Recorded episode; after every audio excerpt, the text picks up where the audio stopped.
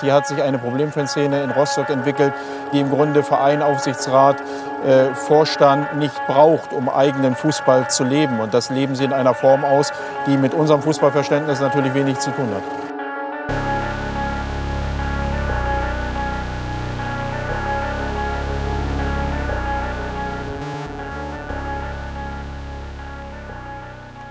Und damit herzlich willkommen zur sechsten Folge der dritten Staffel hier bei Beyond the Ball und damit auch herzlich willkommen zur letzten Folge der dritten Staffel. Nun nicht ganz, aber wer wissen möchte, wie es weitergeht, der bleibt einfach bis zum Ende dran. Ja, wir haben schon in der zweiten Folge der dritten Staffel über Geschehnisse bei Olympia gesprochen und das sollte kein Einzelfall sein, sondern wird hier nochmal zum Schluss aufgegriffen. Und zwar haben wir bei Olympia 2020, was in Tokio im Jahr 2021 stattfand, erlebt, dass Skateboarding zum Beispiel das allererste Mal bei Olympia dabei war. BMX beispielsweise, das kennen wir schon seit 2008, seitdem es in Peking das erste Mal auf den Plan tritt. Aber auch hier hat die letzte Olympia-Veranstaltung ein paar neue Möglichkeiten gegeben. Beim BMX wurde das Freestyle mit reingenommen und insgesamt erleben wir einen Aufstieg von Sportarten, wo zumindest meine Generation immer mit dem Gedanken dabei war, man geht halt nebenan in den Skatepark und es ist eher etwas, was man gemeinsam macht, als dass es tatsächlich eine Sportart für Olympia wäre. Und doch ist es so gekommen. Und das ist auch sehr, sehr interessant, wenn man sich genau diese Aufnahmen bei Olympia anguckt, weil ich weiß nicht, wie es euch geht. Bei mir war es oder ist es eigentlich immer bei Olympia so, dass man sich halt alle vier Jahre mal hinsetzt und sich mal wirklich alle Sportarten hintereinander anguckt bei Paralympics fällt einem dann auf, dass es verrückterweise auch Menschen mit Behinderungen gibt. Aber bei Olympia fand ich, war es schon ein sehr interessantes Bild. Es hat auch sehr eindeutig gezeigt, dass es eine Lücke gibt. Und zwar die Olympionikinnen, die wir bei BMXen und beim Skaten erlebt haben, die waren nicht einfach nur jung, das sind andere SportlerInnen definitiv auch, die bei Olympia sind, aber sie haben auch einen ganz anderen Vibe vermittelt. Die hatten Kopfhörer in den Ohren, die wirkten reichlich entspannt. Da ging es mehr darum, dass man gegenseitig voneinander lernt. Diese ganze Angespanntheit, die wir in anderen, vor allem in Sportarten der Leichtathletik erlebt haben, das war bei BMX, auch beim Skateboarding gar nicht so zu spüren. Und Interessanterweise scheint das auch damit zusammenzuhängen, dass wir hier einen nicht ganz so ausgeprägten Wettbewerbsgedanken haben, wie es zum Beispiel beim Hochsprung ist, wo wir in der zweiten Folge darüber gesprochen haben, dass es schon etwas sehr Außergewöhnliches war, dass da zwei Hochspringer dieses Primat von Siegen und diesen unbedingt gewinnen wollen gebrochen haben, weil offensichtlich dieser Wettbewerbsgedanke in vermeintlich alternativen Sportarten wie BMXen oder Skaten gar nicht so ausgeprägt ist. Und das führt uns zur Frage für die heutige Folge und zum Abschluss der dritten Staffel, nämlich sind solche Sportarten wie BMXen, Skateboarding, sind solche Ereignisse, die in der Nische stattfinden, ein Hinweis auf einen anderen Sport, auf einen alternativen Sport? Und wenn ja, welche Ideale vermittelt uns dieser alternative Sport? Was zeigt er auf? Wie funktioniert er? Und wo ist da die Abgrenzung zu dem Sport, den wir heutzutage kennen?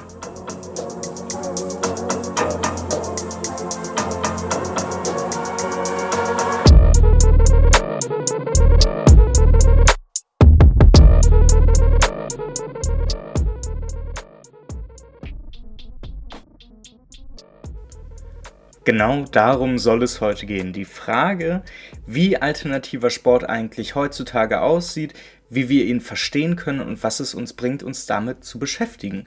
Und auch dafür müssen wir mal wieder, wie in dieser Staffel schon so häufig passiert, den Blick zum Buch von Gabriel Kuhn nehmen, und zwar Die Linke und der Sport. Auch Gabriel Kuhn beschäftigt sich damit, was es momentan für alternativen Sport gibt und er nennt die Entwicklung, die wir seit 1990 haben, die DIY-Kultur, also die Do-it-yourself-Kultur, die wir seit 1990 erleben und die aus einem sehr interessanten Mix besteht, den wir vorher schon erlebt haben. Wir haben Teile des traditionellen Arbeitersports in dieser DIY-Kultur, in diesen alternativen Sportarten drin.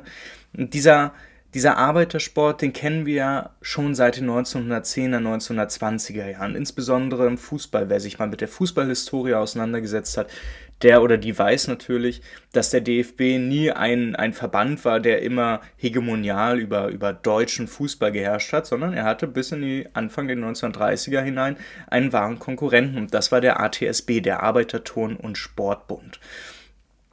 Dieser Arbeiterfußballbund, wie man ihn heutzutage auch gerne nennen kann, der hatte ganz andere Ideale. Da gab es zum Beispiel eben nicht diese Überhöhung des Wettbewerbsgedanken. Da ging es damals auch darum, dass man die SportlerInnen, die ja zumeist aus proletarischen Kreisen kommen, eben auch bezahlt wurden. Das war damals beim DFB nicht so und wir erinnern uns, der DFB hielt sehr, sehr lange das Amateurideal hoch. Das auch gar nicht aus so hehren Idealen, sondern eher da deshalb, weil der DFB eben von Leuten geleitet wurde, die, wenn nicht aus der Oberschicht, doch definitiv aus der oberen Mittelschicht entstanden, also aus dem Bürgertum und sich es leisten konnten, Sport nebenbei in der Freizeit zu betreiben und die Leute, die das nicht konnten, eben dementsprechend auch nicht bezahlen wollten. Der Arbeitersport hat sich davon damals abgewandt. Er hat auch aufgezeigt, wie ein anderer Fußball zum Beispiel funktionieren kann. Ein Fußball, wo wir nicht über einen Neymar schimpfen und sagen, meine Güte, er rollt schon wieder, aber andererseits, ja, es geht vermutlich nicht anders und irgendwie sucht er ja den maximalen Vorteil und es ist okay. Der Arbeiterfußball hat das gar nicht erst zugelassen. Da ging es darum, dass man zwar hart, aber eben fair miteinander gekämpft hat und das eben ohne diese ideologischen Schlupflöcher. Die DIY-Kultur, die, wir seit, äh, die wir seit 1990 erleben, die besteht nicht nur aus Arbeitersport. Wir erleben diesen Do-it-yourself-Teil, den wir aus der, aus der Punk, aus dem Punk kennen, der auch sehr stark ist. Also, dass man einfach was selber macht, dass man seine eigene Nische schafft, seine eigenen Freiräume. Und dazu gehört auch eben eine Selbstorganisation, die sehr man heutzutage würde man sagen, basisdemokratisch funktioniert. Ehrlicherweise ist es rätedemokratisch oder im Optimalfall wäre es ja sogar rätekommunistisch. Aber das nur am Rande. Und der vierte Punkt, auf den diese DIY-Kultur besteht, die wir seit 1990 haben, ist die Frustration gegenüber der Kommerzialis Kommerzialisierung, die vor allen Dingen Fußballfans weggetrieben hat von diesem Profifußball, wie wir ihn heute kennen. In dieser DIY-Kultur haben wir linke Ideen, die als Grundlage gelten, aber nicht so theoretisch formuliert, sondern praktisch sind. Das Gründungsmitglied des alternativen Sportvereins Easton Cowboys und Cowgirls aus Bristol hat einmal vier Ideale und vier Ideen als Grundlage beschrieben, die praktisch umgesetzt werden. Da geht es um Autonomie, natürlich Freiräume, die man sich schafft. Es geht um Demokratie, dass jeder, wirklich jeder Mensch teilnehmen kann. Es geht um Inklusivität, dass es egal ist, ob man jetzt Mann, Frau oder nicht binär ist, dass es auch darum geht, dass wir Leute einschließen, die in irgendeiner Form eben eine Art von Behinderung haben, weil die ja auch wenn wir es gerne anders hören würden, aber vielerorts aus der Gesellschaft ausgeschlossen werden und wir Orte brauchen, wo eben Menschen, egal wie sie nun mal sind, aufgenommen werden. Und wir erleben dort einen Internationalismus. Und das ist insbesondere beim Fußball auch wieder sehr interessant, wo wir diesen Internationalismus gar nicht erleben.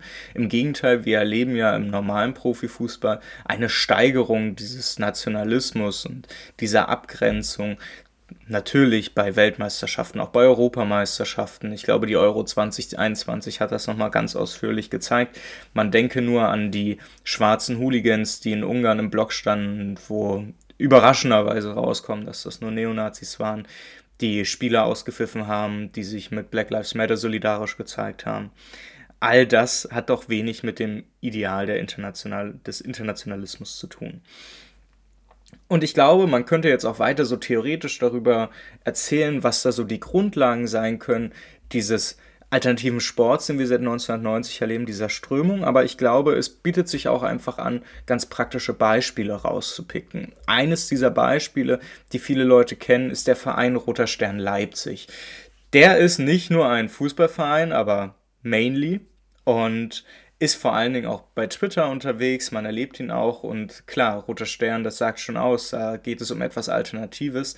Und wer sich in das Selbstverständnis dieses Vereins mal reinliest, der wird sehr schnell merken, dass es hier um einen ganz anderen Sport geht mit ganz anderen Gedanken und ganz anderen Grundsätzen. Das Selbstverständnis allein zeigt es sehr gut auf und ich lade alle Leute ein, sich etwas mehr darüber durchzulesen, was man auf der Website von denen lesen kann und deshalb ist es auch in der folgenden Beschreibung mit drinne. Ich lese einmal das Selbstverständnis vor, damit klar wird, worum es hier geht und wo die Abgrenzung zum normalen modernen Sport sind. Der Rote Stern Leipzig 99 ist ein antifaschistisches Sportprojekt. Der Verein organisiert sich selbstbestimmt, hierarchiefrei und basisdemokratisch. Alle Entscheidungen werden in einem offenen Plenum im Konsens gefällt. Wir haben den Anspruch, dass sich alle Mitglieder aktiv in den Verein einbringen. Der Rote Stern Leipzig richtet sich gegen jegliche Form von Diskriminierung wie Rassismus, Sexismus, Antisemitismus und Homophobie. Wir transportieren diese Ansprüche über regelmäßige kulturelle Veranstalten und wir versuchen sie im sportlichen Bereich sowohl bei Erwachsenen als auch bei Jugendlichen zu vermitteln. Wir unterstreichen den Gedanken des Freizeit- und Breitensports, der dem Leistungsprinzip gegenüber überwiegt. Sport, Kultur und Politik sind untrennbar miteinander verbunden und bilden die Grundlage unseres Projektes. Und da erkennt man sehr schön, dass es hier ein, eine Kultur gibt, die sich eigene Räume nicht sucht, sondern nimmt und dass es hier um eine Wiedererlangung geht. Hm? Autonomer Zonen, so einer eigenen Freiheit, wo man eben sich selbst organisieren kann. Und die Frage, die sich bei sowas immer stellt, was sagt das eigentlich über unseren normalen Sport aus, wenn wir das, was ich gerade vorgelesen habe, als etwas sehr Absurdes, etwas sehr Auffälliges in unserer Zeit wahrnehmen? Dazu gibt es auch noch eine kleine andere Anekdote, weil der Rote Stern Leipzig ist natürlich nicht alleine und Fußball natürlich nicht der einzige Sport. Aber ich bin vor wenigen Wochen nach Gießen gezogen, also von Berlin nach Gießen, was ja auch ein äh, sehr interessanter Schritt ist. Und habe da natürlich auch geguckt, okay, was gibt es denn hier so für Sport, wo man mitmachen kann. Äh, vom Fußball muss ich ehrlicherweise sagen, hatte ich ein bisschen die Nase voll. Basketball ist hier sehr weit verbreitet. Ich mag Basketball auch sehr gerne. Aber hatte mir dann auch überlegt, du willst ja nicht einfach bloß irgendwo teilnehmen, wo dann alles wie immer ist. Also du hast dann 15 Männer in einer Kabine, du hast diesen berühmten Lockerroom-Talk. Das alles ist irgendwie auch nichts mehr für mich, wo ich sage, das könnte ich irgendwie noch aushalten. Das, das, das, wo da, da, das ist ein Raum, wo ich mich wohlfühle. Und bin auf die bunte Liga Gießen gestoßen. Eine Fußballliga, die relativ ähnlich zu dem ist, was der Rote Stern Leipzig auch macht. Und ich lese einmal kurz vor, was die bunte Liga Gießen macht. Die bunte Liga Gießen ist eine Alternative für Leute, die keinen Bock auf Vereinsfußball und übersteigerten Ehrgeiz haben, sondern unter coolen Voraussetzungen in einer Liga kicken wollen. Neben dem Spaßfaktor legen wir allerdings auch auf eine inhaltliche Ausrichtung Wert. Daher gilt es, antisexistische wie antirassistische Gesichtspunkte zu beachten. Im Klartext, Nazis, Sexisten, Antisemiten und oder Burschenschaftler sind unerwünscht und haben in der Bundenliga Gießen nichts verloren. Teams, die solche Typen in den eigenen Reihen haben, werden sofort und ohne Diskussion von der bunten Liga Gießen ausgeschlossen. Darüber hinaus werden sie noch auf ewig mit Verachtung gestraft. Es ist zwar keine Voraussetzung, aber es würde uns freuen, wenn der bunte Ligabetrieb der allgemeinen Männerdominanz im Fußball, etwa durch gemischte oder auch reine Frauenteams, ein wenig entgegenarbeiten würde. Des Weiteren sprechen wir uns klar gegen nationalistische und rassistische Tendenzen aus. Auch die bunte Liga Gießen offenbart gar nicht so sehr den Willen zur zur eigenen, zum, zum Suchen eigener Räume, auch wenn das in der Selbstorganisierung natürlich auch drin ist. Aber auch da geht es vor allen Dingen um die Ideen, die dieser alternative Sport, sei es BMX, Skateboarding oder eben auch Fußball vermittelt. Es geht offensichtlich darum, dass man Politik nicht als etwas Fernes begreift, sondern als etwas, was uns alle angeht, und zwar überall. Und es geht darum, dass wir klare demokratische Ideen da mittragen. Und das meint im offensichtlich auch immer, dass man diesen Wettbewerb, den wir momentan überall erleben, den Sexismus, ob unbewusst oder bewusst, ausblenden und versuchen dagegen zu arbeiten. Was sagt es jetzt aber über unseren Sport, den wir alle kennen? Und wie können wir aus diesen Nischen etwas herausziehen, was den Sport von morgen dann mitbringen kann?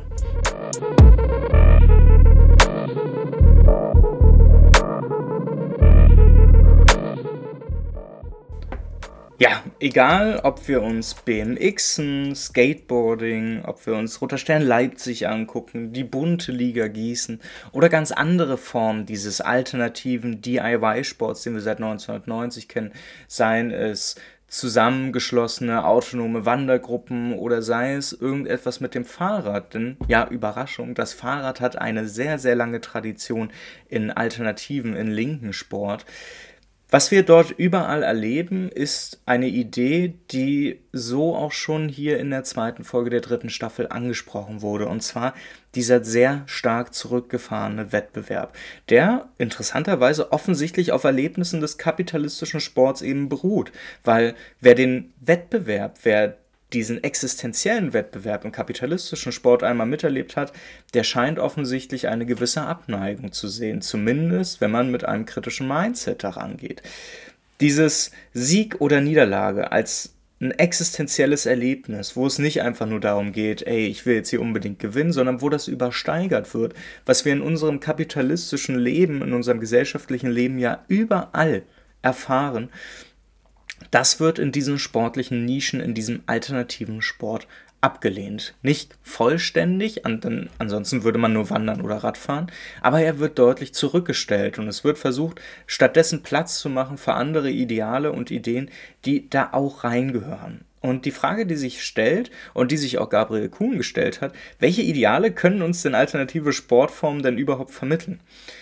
Also was macht einen linken Sport am Ende aus? Was macht einen solidarischen, einen gemeinsamen Sport am Ende aus, wenn wir ihn losgelöst vom Kapitalismus betrachten wollen und uns darüber nach, uns darüber Gedanken machen wollen, was wir denn eigentlich für Ideale in einem Sport haben, der selbstverständlich Teil unserer Gesellschaft ist, aber dabei irgendwie emanzipatorisch wirken kann, also befreiend wirken kann. Gabriel Kuhn hat vier Ideale festgestellt. Das erste Ideal ist das soziale Lernen. Und das mag zwar irgendwo nicht ganz so logisch sein, aber gehen wir erstmal darauf ein, weil alle Sportarten basieren ja irgendwie auf Erfahrungen von Gemeinsamkeit. Und ja, da würde jetzt wahrscheinlich ein guter Freund von mir eingrätschen, der selber Tennis spielt. Naja, aber Tennis ist ja eine Einzelsportart und so. Aber auch da erleben wir soziales Lernen, weil wir nie ohne Kommunikation irgendwie zurechtkommen. Und dieses soziale Lernen ist ein Prozess, den wir ganz eindeutig betonen müssen, weil er eben in diesen Nischen ganz offensichtlich und ganz offenbar so eine enorme Wichtigkeit erfahren hat. Wer sich bei Olympia mal angeguckt hat, wie die BMX-Wettbewerbe liefen oder wie es beim Skateboarding aussieht, da sieht man dieses soziale Lernen in Reinform. Die jubeln sich nicht einfach gegenseitig zu oder drücken die Daumen, dass irgendwas schief geht, sondern die sprechen miteinander, die lernen offen voneinander und zeigen das auch nach außen, wo es in anderen Sportarten eher nicht der Fall ist. Das zweite Ideal, was Kuhn festgestellt hat, ist eins, das dürfte relativ klar sein, und zwar geht es um Solidarität. Solidarität ist nicht einfach nur ein Ideal, was man durch weiß ich nicht. Die FIFA würde wahrscheinlich sagen, da macht man ab und zu mal einen Werbespot und dann ist das ja schon ausgereicht oder so. Oder die UEFA, die dann immer irgendwas vom Fair Play redet. Und ich glaube, diese Begriffe hauen nicht ganz hin. Wir müssen da auch über Solidarität reden, wie es Gabriel Kuhn eben auch macht. Weil am Ende sind so Dinge wie Sportlichkeit oder Fair Play, das, was wir aus dem aktuell hegemonialen Sport erleben, wie gesagt, UEFA und FIFA, das ist Heuchelei. Ich glaube, das dürfen wir nicht allzu ernst nehmen. Was es braucht, ist eine wirkliche Berücksichtigung und zwar auch durch Regeln. Eben genau das, was der Arbeiterfußball in den 1920ern probiert hat, dass wir eine wirklich gelebte Solidarität haben, die nicht bloß so zwischen den Regeln stattfinden muss, sondern die in den Regeln festgeschrieben werden muss und die dann dadurch eben auch ein elementarer Teil eines anderen Sports sein kann. Das dritte Ideal ist die Kommunikation. Und ja, auch das mag natürlich Sinn ergeben. Je mehr wir mit anderen Leuten ins Gespräch kommen, je mehr wir darüber kommunizieren, wer wir sind, welche Rollen wir einnehmen in unserer Gesellschaft, desto besser findet eben auch ein Verständnis statt. Und das sollte nicht nur nebenbei und geduldet passieren, sondern es muss ebenfalls ein elementarer Teil sein. Das vierte Ideal hört sich fast schon zu schön an, aber natürlich braucht es am Ende Freude. Sport ist nichts, was wir machen, um die Revolution herbeizuführen oder politische Reformen durchzusetzen. Sport ist natürlich am Ende auch immer Selbstzweck in einer Gesellschaft, die Freiräume sucht, die Erholungsräume sucht, aber eben nicht so wie im Kapitalismus Freizeit eben als etwas definiert, was man so neben der Arbeit in ein, zwei Stunden am Tag machen kann, sondern alternativer Sport sollte wirkliche Freude vermitteln und sollte die Leute zusammenbringen, weil sie das wirklich mögen. Und ich glaube, wer in Fußballstadien der Welt unterwegs ist, der weiß, dass wir es da mit einem Ideal zu tun haben, was ganz offensichtlich mehrheitsfähig ist. Aus diesen vier Idealen, soziales Lernen, Solidarität, Kommunikation und Freude, kann man eigentlich dann auch eine ganz konkrete Sache schließen. Und zwar, wie können wir solche Ideale erreichen? Erreichen, erreichen natürlich. Es geht nicht einfach, dass wir sagen, wir schnappen uns den Nischensport und ich gehe jetzt zu Roter Stern Leipzig nur. Und klar, das, das mag sein, aber es ändert am Ende halt eben auch nicht viel. Ich glaube, was wir brauchen, und zwar jenseits vom Fußball, das brauchen wir in allen Sportarten, Fans und Leute, die den Sport lieben, ihn ausüben, egal in welcher Funktion, die brauchen erstens nicht einfach nur mehr Autonomie, die brauchen demokratische Teilhabe. Und wir erleben das, dass überall demokratische Teilhabe nicht gewährt wird von oben, sondern sich erkämpft werden muss von unten. Das heißt, dass die, ein, die einfachen Leute, diejenigen, die nicht als irgendwelche Sportfunktionäre unterwegs sind, dass die sich ihr, ihr demokratisches Recht auf Teilhabe und Mitbestimmung erkämpfen müssen. Und das heißt, im im krassesten Fall eben auch, dass Strukturen umgestürzt werden müssen. Ich halte zum Beispiel wenig davon, dass wir Sportverbände so organisieren, dass wir eine sehr stark demokratische Vereins- und Verbandsstruktur haben, die durch so repräsentative Mittel funktioniert. Also dieses einmal so, wir wählen da jetzt und dann setzt sich da irgendwie der Regionalverband fest und da, der schickt dann da und da Leute hin, die dann wiederum die nächstgrößte Ebene wählen. Das halte ich für Quatsch, weil wir diese Leute wenig kontrollieren können. Es hat wenig mit wirklicher Demokratie zu tun. Was es stattdessen braucht, sind eben genau diese Ideen, die wir beim Rotterstern Leipzig auch erlebt haben. Und ich betone sie noch einmal, weil es, es klingt so schön, aber es ist eben auch so schwierig. Der Verein Rotterstern Leipzig organisiert sich selbstbestimmt, hierarchiefrei und basisdemokratisch. Und das sind genau die Ideale, die wir momentan in der Verbands- und Vereinsdemokratie, vor allem in Deutschland, überhaupt nicht erleben. Wir brauchen eine Selbstbestimmung, die wirkliche Selbstbestimmung ist und die nicht Selbstbestimmung simuliert. Wir brauchen einen wirklich hierarchiefreien äh, Raum, der nicht darauf aufgebaut ist, dass seien es, wenn auch nicht formale Hierarchien, eben doch nicht formale Hierarchien beseitigt werden können, dass Leute nur weil sie länger dabei sind automatisch mehr Gewicht haben und wir brauchen eine wirkliche Basisdemokratie, die am Ende darauf hinausläuft, dass alle Entscheidungen von allen Leuten in einem offenen Plenum im Konsens gefällt werden können. Und das heißt, dass man nicht sich nur einmal im Jahr oder einmal alle zwei Jahre zusammentrifft bei einer Mitgliederversammlung, wo es am Ende eigentlich doch dann nur darum geht, ein bisschen Schnittchen zu fressen, sondern dass es darum geht, dass sich wirklich alle Leute offen einbringen, dass keine Stimme mehr Gewicht hat, dass wir keine Rollen in dieser Struktur schaffen, die automatisch mehr Gewicht haben und dass am Ende auch wirklich alle Leute bestimmen, wo es hingeht. Und nur wenn wir solche basisdemokratische Strukturen, selbstbestimmte und hierarchiefreie Strukturen erreichen, können wir diese Ideale, die so wichtig sind für eine demokratische Gesellschaft, auch im Sport durchsetzen. Soziales Lernen, Solidarität, Kommunikation und Freude sind nicht die Grundideale, die wir momentan in unserem Sport erleben. Sie finden dazwischen statt. Sie finden in Nischen statt, genauso wie es BMX, Skateboarding oder die DIY-Kultur seit 1990 machen. Was wir aber probieren müssen, ist, dass wir diese Ideale, wo glaube ich jeder Demokratin sagen kann, dass das sind Dinge, die sollten ins Zentrum gehören dass wir dafür kämpfen müssen, sie aus der Nische rauszukriegen. Und dafür braucht es demokratische Teilhabe und nicht diese simulierte demokratische Teilhabe, die wir momentan haben.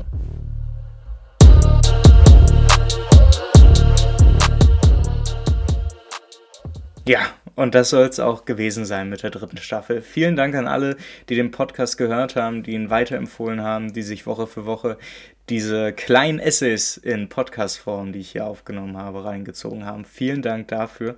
Es ist sehr, sehr schön zu sehen, dass der Podcast auch nach der dritten Staffel jetzt immer noch so in der Form existiert. Ich hätte nicht gedacht, dass das so ein, dass das etwas ist, was länger überlegt, überlebt, aber ich muss auch sagen, dass ich da selber meine Freude dran gefunden habe und das auch von Anfang an. Und wie gesagt, deshalb nochmal an dieser Stelle vielen Dank an alle Leute, die von Anfang an dabei sind oder die sich jetzt halt auch reingezogen haben. Lass uns noch mal ganz kurz rekapitulieren, was haben wir die dritte Staffel eigentlich über gemacht? Wir haben angefangen, dass wir über Vorkommnisse in der Regionalliga Nordost gesprochen haben.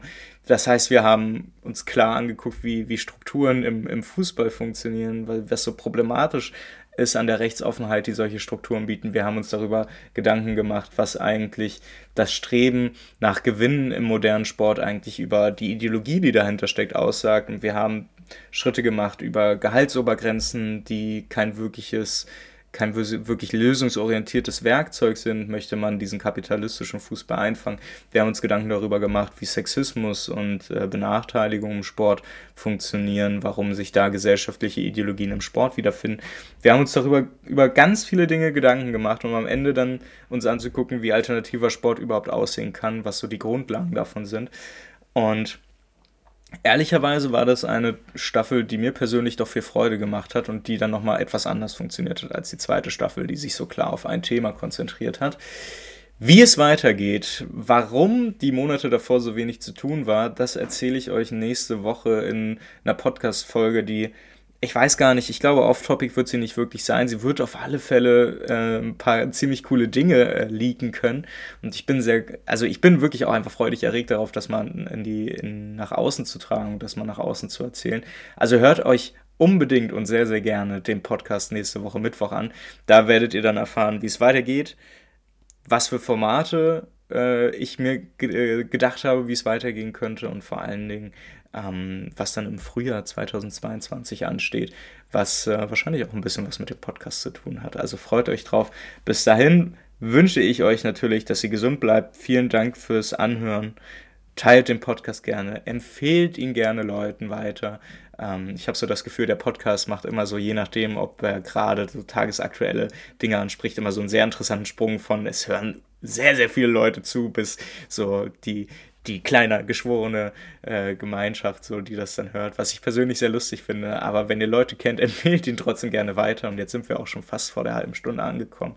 Also nicht mehr zu viele Lappen. Nächste Woche wird weiter geredet und bis dahin, Leute, haut rein. Wir hören uns.